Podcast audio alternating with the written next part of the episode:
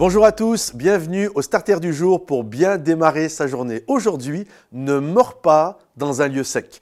Je sais que nous venons de terminer euh, l'année 2023. Il y a eu des joies, il y a eu des peines et pour certains, il y a eu malheureusement des catastrophes. Euh, c'est la vie. Il y a des joies, il y a des peines, il y a des succès, euh, il y a des échecs et je sais que ça peut être extrêmement douloureux et ça peut nous empêcher d'aller saisir tout ce que Dieu a pour nous en 2024.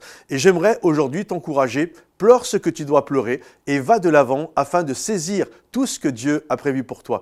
Euh, lorsque Abraham a été appelé, il était dans une ville qui s'appelle Charan, qui est un lieu qui symbolise le lieu desséché. Et Dieu l'a appelé à cet endroit et il va l'amener en Canaan, là où coule le lait et le miel, avec euh, plusieurs promesses, dont euh, celle d'avoir un pays, celle d'avoir un enfant avec une descendance et que toutes les nations de la terre seront bénies à travers lui.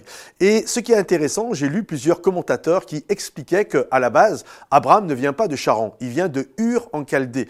Et là, alors qu'il était en Ur en Chaldée, il était avec son papa, il était avec ses frères, et ils vont partir ensemble. Et il est fort probable, les commentateurs nous disent que certainement que c'est Térac à, l'appel, à la base qui avait eu l'appel de Dieu.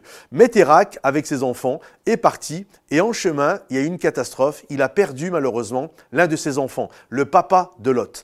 Et, euh, et là, ça s'est passé à côté de la ville à Charan, et c'est là qu'il va s'arrêter. Et finalement, il ne pourra jamais redémarrer dans la vie. Il va mourir malheureusement dans ce lieu euh, qui symbolise le lieu desséché.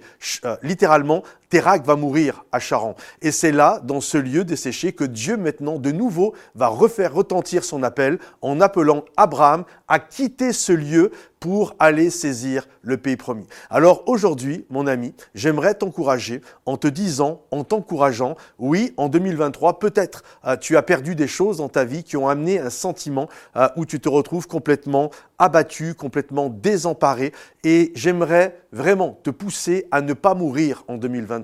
2023, pour certains, c'est charant. C'est l'année où tu as été desséché. Ne mords pas à Charan, ne mords pas dans le lieu du petit fruit, mais va de l'avant, va saisir tout ce que Dieu a pour toi en 2024, parce que je crois qu'il y a un Canaan qui t'appelle, je crois qu'il y a un endroit où il y a les promesses de Dieu qui t'attendent. Alors ne mords pas dans un lieu sec et va saisir ce que Dieu a pour toi. Si ce message t'a béni, pense à le liker, le partager et le commenter. À bientôt, bye bye.